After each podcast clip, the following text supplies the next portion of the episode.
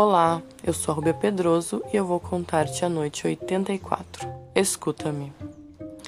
Não obstante ver-me desmaiado, o incômodo ancião continua agarrado ao meu pescoço, limitando-se a afastar levemente as pernas para que eu recobrasse os sentidos.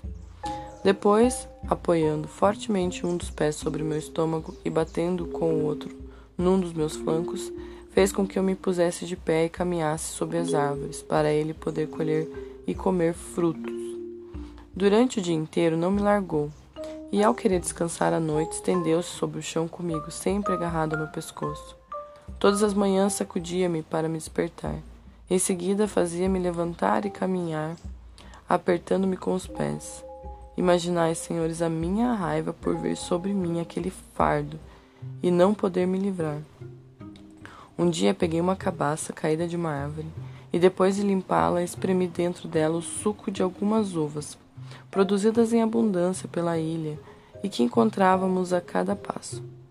Quando enchi a cabaça, coloquei-a num lugar para qual tive a esperteza de fazer com que o ancião me levasse no dia seguinte. Lá peguei-a e, levando a boca, bebi um excelente vinho que me fez esquecer por algum tempo o desgosto mortal que me perseguia. Adquiri novas forças e de tal modo me alegrei que comecei a cantar e a saltar enquanto caminhava. O ancião, percebendo o efeito produzido pela bebida em mim e percebendo também que eu carregava mais facilmente, fez-me sinal para que lhe desse de beber. Apresentei-lhe a cabaça e, como o licor lhe pareceu agradável, sorveu até a última gota. Foi o bastante para embriagá-lo. Quando os vapores do vinho lhe subiram à cabeça, começou a cantar de seu modo e a sacudir-se sob os meus ombros, acabando por vomitar enquanto suas pernas se afastavam um pouco. Vendo que já não me apertava, lancei-o por terra, onde ficou imóvel. Pegando então uma pedra muito grande, esmaguei-lhe a cabeça.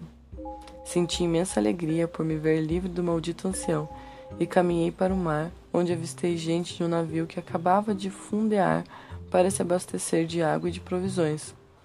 Todos se admiraram muitíssimo por me ver por me ouvir a história da minha aventura.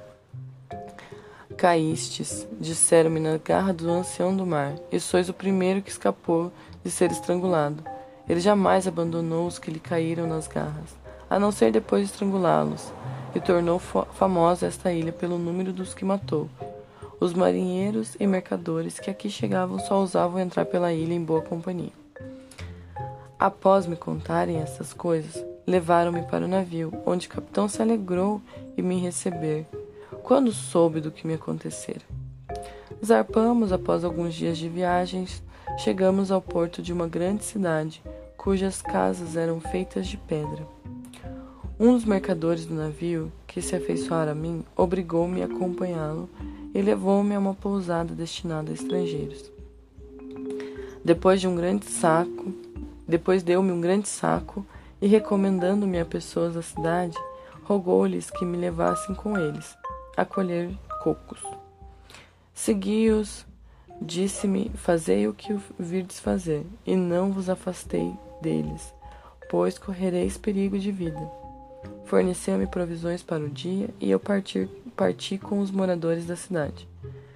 Chegamos a uma grande floresta de árvores extremamente altas e retas, de troncos tão lisos que era impossível subir até os galhos, onde se encontravam os frutos.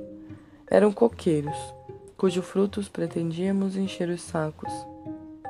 Ao entrarmos na floresta, vimos grande número de macacos grandes e pequenos que fugiram assim que nos viram trepando nas árvores com a sua surpreendente agilidade.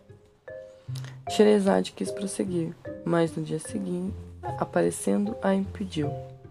Na noite seguinte, continuou sua história.